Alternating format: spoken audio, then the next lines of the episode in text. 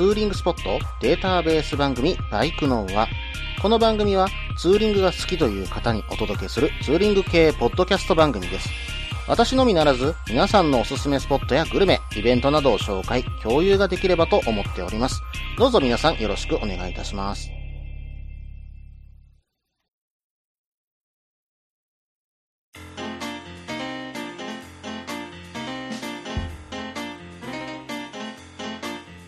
始まりました。バイクの音は、第61回ですね。お相手は CRF250L に乗るタククロです。どうぞよろしくお願いいたします。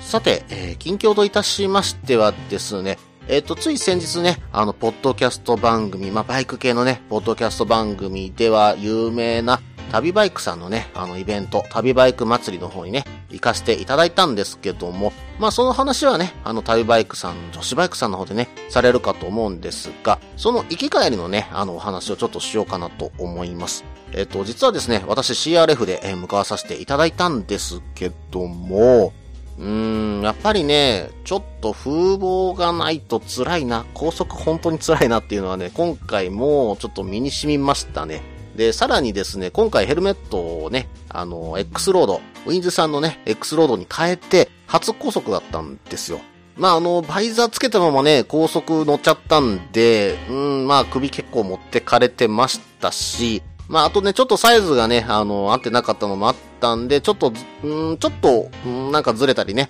えーするようなところはあったんですけども、それ以上にね、うん、やっぱり風圧で体力が持ってかれるんですよね。うん、まあやっぱりね、これは長距離乗るには辛いなっていうようなね、えー感じがしてきました。まあオフ車でね、あの長距離乗るっていうのは辛いっていうのは覚悟はしてたんですけども、うん、ただまあ、今もシートも改善してお尻が痛いのも実はもうあまりないんで、まあ、あとその風圧だけね、抑えれれば、まあまあ、あの、パワーがないのはもうしょうがないですよ。だけども長距離走る分にはそれほど苦にならないんじゃないかなってっていう風なね、今感じがしてきています。CRF ね、高速でもあの流れには乗れるんで、うん、まあまああの、追い越しはちょっとね、難しい時はあるんですけども、そんなことしなければ、もう普通にあの運転して、走行車線を走ってるだけであれば、意外とね、そんなに苦にならない。うん。まあ、高速を走るっていうことと、まあ、その行った先でちょっとオフロードを走るっ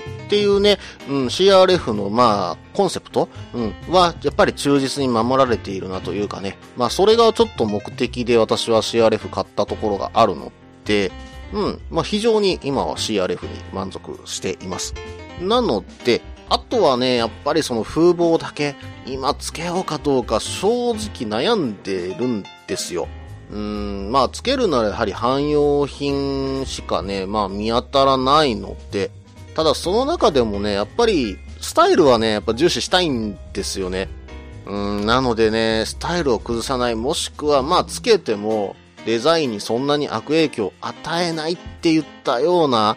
何かいい風貌っていうものがね、ないかなっていう風に今ね、探し求めてます。もしね、あの、いいものがありましたら、ぜひね、ご紹介してください。ちょっと私もね、いろいろ見てはいるんですが、なかなか私、ちょっと好みの、あの、風貌っていうものが見当たらないんで、うん、あればね、うん、多分すぐ買っちゃうかもしれませんね。うん。そしてその風貌があれば、来年の旅バイク祭りはだいぶ楽になるだろうなっていう風にね、勝手に想像しています。ただ、ただ、大型もちょっと欲しいなって思ってたりするんですよ。で、実はね、えーつい先日なんですけども、アプリリアと、えーハーレーと、えーそしてあれは V7 だったから、元口か。うん。これのね、展示会を実は、あ、あと KTM もね、あったんですけども、その展示会が近くのね、複合施設で行われてたんで、ちょっと見てきてね、またがったりしてると、またこれがね、どんどんどんどん、まあ、欲望は湧いてくるもんですね。うーん、どんどん欲しいとは思ってきたんですけども、まあまあ、あの、ちょっとね、うん、まあ、ちょっといろんなものを見てみたいというね、好奇心で行かせてもらったんですが、まあまあ、やっぱりね、余計に欲しくなってしまったところはあるんですが、ここはやっぱりぐっと我慢して、うん、まあそのうちね、あの、CRF が、まあ、どこかでやっぱりね、ふっと乗り換えたいって思う時が来ると思うんですよ。その時にね、大型に乗ってみようかなっていうふうに思っています。それがまあ来年になるのか再来年になるのかはね、ちょっとわかりませんけどもね。はい。それではコーナーの方に行ってみましょうか。ツーリングスポット紹介のコーナー。このコーナーは私、もしくは皆さんから投稿いただいたおすすめのスポット、穴場のスポット、自分しかいないけど自分が好きなスポットなどを紹介するコーナーです。今回はですね、ともぞうさんからメールの方をいただきました。いつもですね、あの、ツイッターの方で絡んでいただいて本当にありがとうございます。赤色のタンクのね、CB1100 に乗られています。うん、一回 CB1100 って乗ってみたいなどこかでちょっと試乗してこようかなとは思っていますけどもね。うん、まああのスタイルはかなり好きですよ。はい。また大型が欲しいって話に戻りそうなんでそろそろやめておきましょうか。ではね、早速ですけどもメールの方を読んでいこうと思います。件名、ツーリングスポット紹介。こんにちは、タククロさん。ともぞうと申します。番組楽しく拝聴させていただいています。さて、私が今回紹介したいのは、9月30日にツーリングに行った栃木県那須高原と福島県西白川郡西郷村にあるツーリングスポットです。ルートとともに順を追って紹介しますのでよろしくお願いいたします。一つ目は西郷村の座頭転ばし展望台です。東北自動車道白川インターチェンジを降り、国道4号線を白川方面に 3km ほど走行。国道289号線を下郷貸高原方面へ左折。そのまま約12から 3km ほど走ると、茶色地に白文字の小さめの案内板が見えてきます。かっこ、展望台への入り口は反対車線側にあります。また、県道290号線、かっこ、那須貸線の手前 2km ほどのところです。駐車場はそこそこの大きさで、販売機やトイレはありませんが、人があまりおらず、静かにのどかな東北の山々の景色を楽しめます。二つ目は、八幡崎です。国道289号線をさらに下郷町方面に進み、県道290号線を左折。そのまま、那須湯本方面に直進すると、17号線との分岐点があり、そこに八幡崎があります。駐車場はないのですが、北関東の山々と関東平野の景色はとにかくいいです。あと、ツツジが咲いている時はより綺麗なようです。三つ目は、那須高原展望台です。八幡崎からそのまま直進すると T 字路に当たり、そこを U ターンのような右折を、かっこ左右確認を十分にして少し進むと駐車場が現れます。展望台からは関東平野の景色に那須岳の景色と晴れていればまさに絶景です。恋人の聖地となっているようなので、カップルや夫婦、そうでない人もぜひ訪れてみてはいかがでしょうか。温泉もありますし、一つ目、二つ目は三つ目に比べるとマイナーではありますが、景色は本当にいいです。メジャーどころばかりが注目されがちですが、必ずしも最高とは限りません。機会があれば、ぜひ今回紹介したスポットにツーリングに行ってみてほしいです。ルート的には、ハイシーズンを除けば空いていて、走りやすいと思います。また、ワインディングも結構楽しいです。ただ、観光道路で人もいます。バカな走行だけはしないでください。写真はツイッターでハッシュタグ付きのバイクの輪に投稿しています。かっこ、一つ目、二つ目のスポット。ごく一部の景色しか映っていませんが、参考にしていただければと思います。随分と長くなり申し訳ありません。以上で終了です。よろしくお願いいたします。ともぞうさん、メールの方、本当にありがとうございます。うん、栃木県の北部と、えっ、ー、と、福島県のね、えー、南部の話をいただきました。うん。まあ、本当にね、つい先日なんですけども、仕事でね、えー、たまたま福島に行くことがありまして、福島県もつい先日行ってきたところだったんで、なんだかね、ちょっとタイムリーな話題だなっていうふうに勝手に私は思っちゃってるところがあるんですけども、あと栃木県の北部のこの那須のあたりですね。うん、実は栃木県は9ヶ月ほどだけ住んでたことがあるんですよ。まあその当時はね、住んでたのが、下野市、栃木県下野市の小金井駅。うん。あの、関東の方はね、よく知ってるかもしれませんね。湘南新宿ラインのね、あの、稀に始発駅になる駅なんですけどもね。その近く、まあ、徒歩5分圏内に住んでました。うん、まあ、当時はね、まあ、車も持ってってたんで、まあ、バイクも実はその当時 CD50S、うん、あの、便利 50S ですね。近場のツーリングはね、それでしてって、で、遠出するときはね、車で行ったりしてたんですけども、車ではね、うん、栃木県の北部ちょくちょく行ってたこともあるんでね、ちょっとその辺のね、あの、経験も交えながらね、お話できたらなと思いますけども、そろそろね、時間の方が長くなりましたので、この辺で前半の方終了しようと思います。続きは後半です。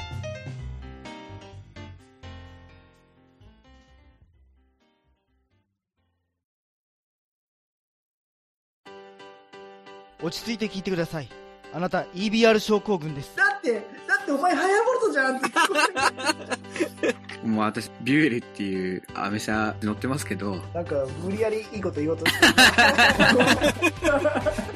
忙しいあなたに心のパーキング。元バラエティラジオ、グッドスピード。この番組は初心者には情報を、ベテランには懐かしさを。バイクトークを楽しみながら、バイクとライダーの社会的地位向上を目指す、バイクバラエティ番組です。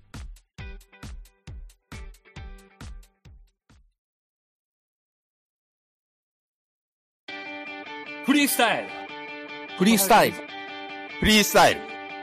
フリースタイル。フリースタイル。フリースタイル。フリースタイル。フリースタイル。フリースタイル。フリースタイル。フリースタイル。フリースタイル。フリースタイル。フリースタイル。フリースタイル。フリースタイル。フリースタイル。フリースタイル。モトバイクネットラジオこの番組はバイクの新時代を担う全ての人たちにバイクをもっと気軽にもっと身近に感じてもらい人との出会いや触れ合いをテーマに様々な角度からその魅力を語り合うクロストーク番組です。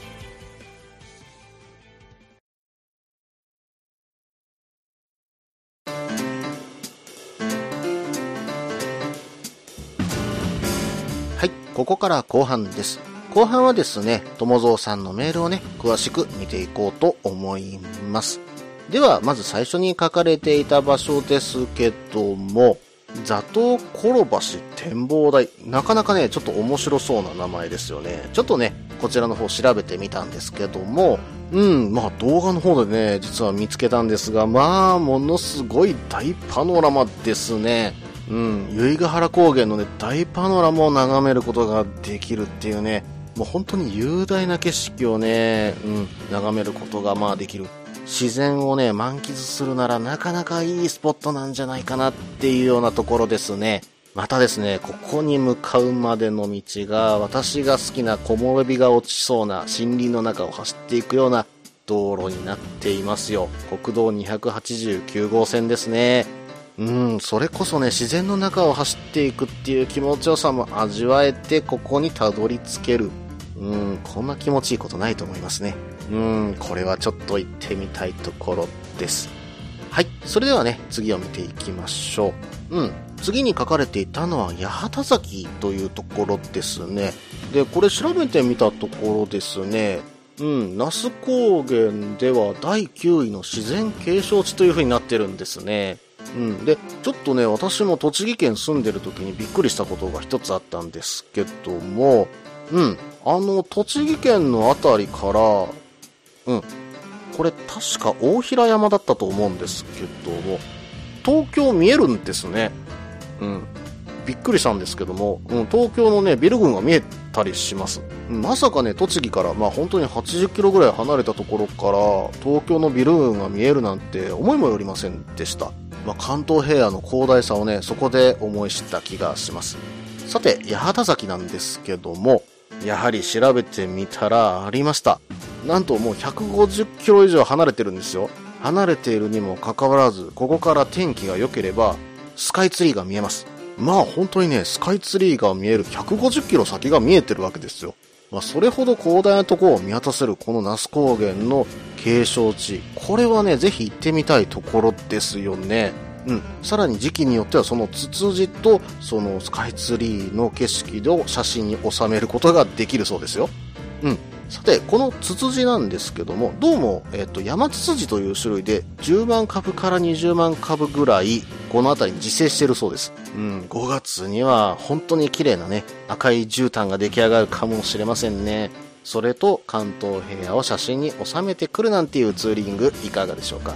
うん。さて、えっと、この近くにですね、ツツジ吊り橋というのがあったりします。これはね、僕は昔、その栃木に住んだ時に行ったことがあるんですけども、うん、なんか結構揺れた覚えあるんですよね。うん、なかなかね、面白いスポットかと思うんでね、一度寄ってみられるのはどうでしょうか。で、この橋を渡った先が、えー、ツツジの群生地になってるんで、まあその遊歩道にあるんですね。うん。ここからも結構の絶景が見られるんでね、ぜひね、立ち寄ってみてくださいね。はい。そしてね、次に書かれていたのは、那須高原展望台ですね。うん。恋人の聖地としてね、こちらの方はちょっと有名かもしれませんけども、ここから見える景色も本当に絶景なんですよ。うん、まあカップルがね、ちょっと多いかもしれませんけどもね、デートツーリングとかにね、えー、使われるといいかもしれませんね。で、ここまでやっぱり走ってくるところは、やっぱり那須高原の、えー、中を抜けてきてますんでね、これまたワインディングが気持ちいい道路なんですよ。うん、これね、向こうでね、本当にバイク持ってればよかったっていうようなね、えー、思い出があります。まあ当時ね、私ロードスターに乗ってたんで、その時オープンにしてね、あの走ってた思いはあるんですけども、やっぱりバイクで走るとやっぱ違いますからね、うん、まあ、どこかでぜひね、もう一度栃木に訪れてみたいところです。うん。で、宇都宮でね、一泊できればしたいところですね。うん。で、宇都宮でなんで一泊したいか。まあ、餃子の街としてはね、有名ですけども、実はね、ジャズとバーの街でもあるんですよ。うん。あの、東部の宇都宮の方に歩けば、本当にね、どこを歩いてもバーがあるところがあるんですよね。うん。まあ本当に色々とね、昔住んでる時は行かせてもらったんですけど、またね、その夜を楽しみに行きたいなという思いもね、ありますからね。紅葉を楽しんだ後に宇都宮で一泊して、そこでお酒を飲んでから帰ってくるっていうツーリングがあってもね、いいんじゃないかなっていうようなね、えー、思いもありますけどもね。うん。まあ、あとこれからね、ハイシーズン、まあ本当に観光地シーズンになっていきますのでね、紅葉のシーズンになってくると観光客の方も多いので、その点はね、注意して、あの、この辺り行ってみてくださいね。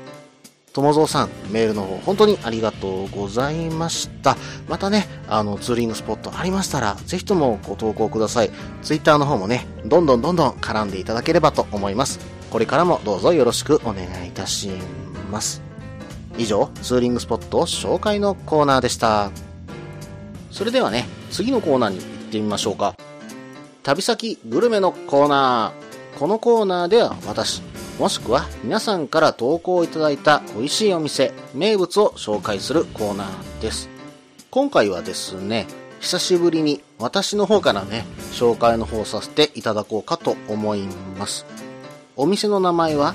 十割そばどころ山鳥さんというお店になります。うん。このお店の場所なんですけども、大阪の市内、まあ、梅田近辺ぐらいから行くとしても、おそらく下道で1時間半から2時間ぐらいで行けちゃうと思います。で、えっ、と、高速使えばね、もうちょっと早いぐらいなんですけども、まあね、あまり時間のない時、まあ例えば昼しかちょっと時間がないよ、どこかね、ランチでも食べに行きたいな、そんなツーリングがしたいなという時にね、使ってもらえたらいいなっていうお店になります。場所はですね、三田駅から北西へ10キロほどね、行った場所になるんですけども、まあ結構なね、山の中というか、かなりね、田舎の方にあります。でね、この建物が、まあ古民家をね、使ったようなお店で、5月とかね、例えばまあ今のね、9月、10月ぐらい、寒くない時はですけども、軒先を開放した店内で、えー食事ができるといった場所になります。で、こちらで私がよくいただくものは、やはり十割そばになるんですけども、うん、このお蕎麦が、まあ、味がまあいいこと。で、お塩で食べるんですよ。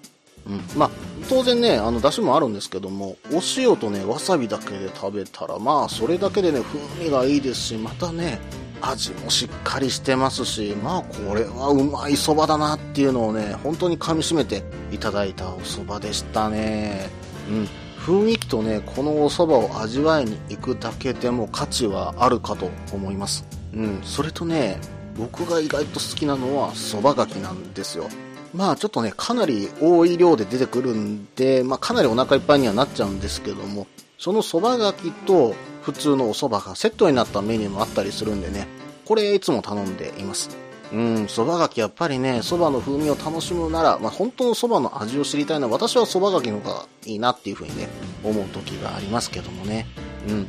さて、実はこのお店、その美味しいお蕎麦は確かにあるんですけども、もう一つね、実は名物があるんですね。うん。こちらで実はジビエがいただけるんです。うん。で、いただけるのは、イノシシ、鹿、キジ、鳥と、この4種類になるんですけども、まあ全てね、あの時期によってある時ない時があると思いますんで、その辺はね、あのお店の方に問い合わせていただきたいんですけども、まあこれが、あの、ご主人がね、取ってきたものらしいんですけども、うん、昼営業が終わった後に毎日ね、狩猟をしに行くっていうご主人らしくてですね、それをね、お店に並べているということなんですね。うん。まあそこで出てきたその炭火焼きがまあ美味しい。うん。そしてこの炭火焼きと先ほどのお蕎麦をセットにしたメニューなんていうものもね、えー存在したりしています。さらにですね、実は鍋もあるんですけども、鍋はね、予約制らしいんですね。こちらはね、私もまだ食べたことがありませんけども、ぜひね、どこかで食べてみたい。ジビエの鍋。さらにこれからの時期ですよ。うーん、イノシシが美味しくなっていきます。ボタン鍋の季節になっていきますからね。さらにね、イノ肉のしゃぶしゃぶなんてものもこちらにはあったりします。もう想像しただけでね、もうよだれが出てきますけどね。まあ、それで日本酒で一杯いけるって言ったらいいんでしょうけどね。ただね、場所が場所だけに、うん、あの、かなり山の中にあって、バスも1日何本かっていうような場所にしかないので、夜はなかなか行きにくい場所なんですよ。なんで、もし行くとしたら、どなたかに運転をお願いして、数名で行くしかないかなというふうに思ってはいるんですけどもね。うん。まあ、そうやってお酒の話をしちゃうと、あの走ってる最中、まあ、バイクで走ってる最中にはちょっと寄れないんですけども、ジビエの炭火焼き、それと十割そばのお店山鳥さん。ぜひね、皆さん立ち寄ってみてください。なかなかな風情と、本当に美味しいお蕎麦と炭火焼き。これをね、食べに行ってみてはいかがでしょうか。以上、旅先グルメのコーナーでした。引き続きましてエンディングですけども、その前に CM です。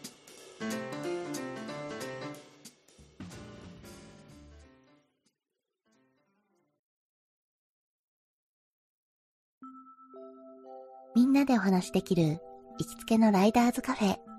ネットに作りませんか？バイク系雑談番組、アットみずき。この番組は、リスナーの皆さんにもコメントで参加していただく、インタラクティブ型バイク系雑談番組です。近況やお題から始まった話が、どんな話につながるのかは、参加する皆さん次第。アットみずきは毎週木曜日、21時からツイキャスにて放送中。番組の詳細は、アットみずきと入力して、ウェブで検索。皆さんとお話しできるのを楽しみにお待ちしています。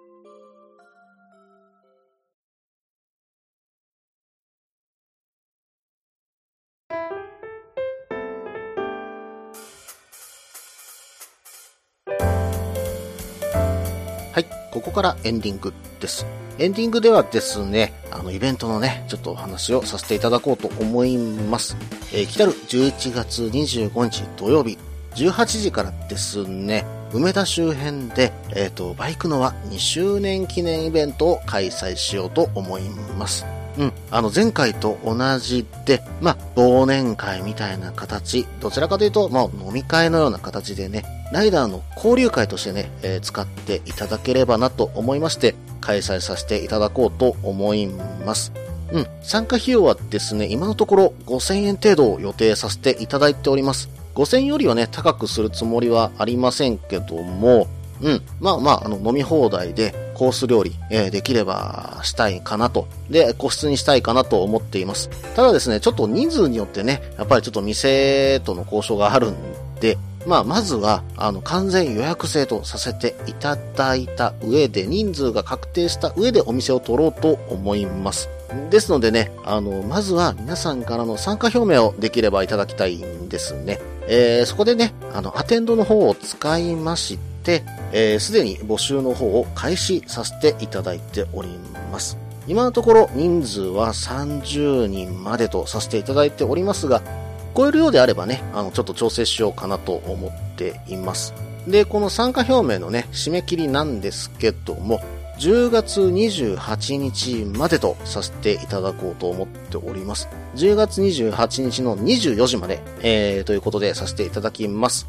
ただ、あの、日程がね、まだ決まってなくて参加表明できないよというようなね、方がもしいらっしゃれば、えー、別途ご連絡ください。なんとかね、あの、調整の方させていただこうと思います。ただですね、ちょっとその人数で予約を入れてしまいますのでキャンセルだけはね、えー、できる限り、まあ、当日病気とかになってしまったとかで、えー、本当に急に仕事が入ってしまったとなれば、それはしょうがないんですけども、できる限りね、あの、ドタキャンだけはね、えー、勘弁してください。よろしくお願いいたします。で、当日なんですけども、お店に集合という形を取らせていただこうと思います。これはね、ちょっと前回からの反省点なんですけども、前回ね、ちょっと駅の方がいいかなと思って、ちょっと集合場所をね、地下鉄の駅の改札前にさせてもらったんですが、ちょっとね、うん、わかりづらいっていう話も伺ってましたんで、もうお店直接ということでさせていただこうと思っておりますので、その点はご安心ください。うん。でね、あの、こういった、えっと、ポッドキャストのイベントに参加したことがないという方がね、もしいらっしゃれば、ぜひね、今回参加してみてください。本当にね、あの、バイクが好きっていう方ばっかりが集まってるんで、もうものすごい盛り上がり方になりますし、自分も本当にワクワクして、えっ、ー、と、そこにね、あの、入っていけるっていうことになると思うんで、で、本当にね、周りが知らない人だらけだったとしても、やっぱりライダーということでね、みんなは、あの、どんどんどんどん話が盛り上がってくるんでね、こういった場所、あの、ぜひね、あの、活用していただけたらなと思います。えー、我こそはと思う方、ぜひね、参加表明ください。よろしくお願いいたします。また、あの、お店の方なんですけども、あの、10月28日以降で予約いたしますので、決まり次第、Twitter、もしくは Facebook か、ブログ、えー、さらにですね、この放送内でも放送していきますので、その点はご安心ください。またですね、あの、お店の方、あの、梅田でいい店あるよっていうところも募集してますんでね、ぜひね、ツイッター等、まあ、あの、この番組の投稿欄からね、投稿いただいても結構ですので、ぜひともね、教えてください。よろしくお願いいたします。また、今回のイベントでですね、ステッカーの方、えー、こちらの方を販売しようと思います。で、旧作のステッカーの方も、まあ、10枚ほどまだ残ってますので、そちらは200円で販売させていただきます。またですね、新作ステッカーに関しては1枚300円ということで販売させていただきますので、えー、どうぞ皆さん買ってください。よろしくお願いいたします。あ、そうそう、最後にちょっと大事なことを忘れていましたけども、この、え、イベントの予約に関してのアテンドのアドレスですね。こちらの方はブログの方、もしくはツイッターの方にね、えー、載せておきますので、そちらからご予約ください。よろしくお願いいたします。皆さんとね、お会いできることを本当に楽しみにしておりますので、どうぞよろしくお願いいたします。この番組では皆さんからのメールを募集しています。ツーリングスポット紹介のコーナーでは、おすすめのスポット、穴場のスポット、自分しかいないけど自分が好きなスポット、自分じゃ行けないけど良さそうなスポットを教えてください。また、旅先グルメのコーナー、イベント紹介のコーナー、ツーリングアイテムのコーナー、温かいお便りも待っています。できる限りご紹介させていただきます。メールはブログの方にメールフォームを設置しています。もしくはツイッターで直接メッセージいただいても構いません。ツイッターはタククロで検索していただければ CRF の画像でわかるかと思います。ではお便りお待ちしておりますと同時に今回第61回ですね。バイクのはこれにて終了となります。iTunes レビューもね、あの皆さん書き込みの方どうぞよろしくお願いいたします。それでは失礼いたします。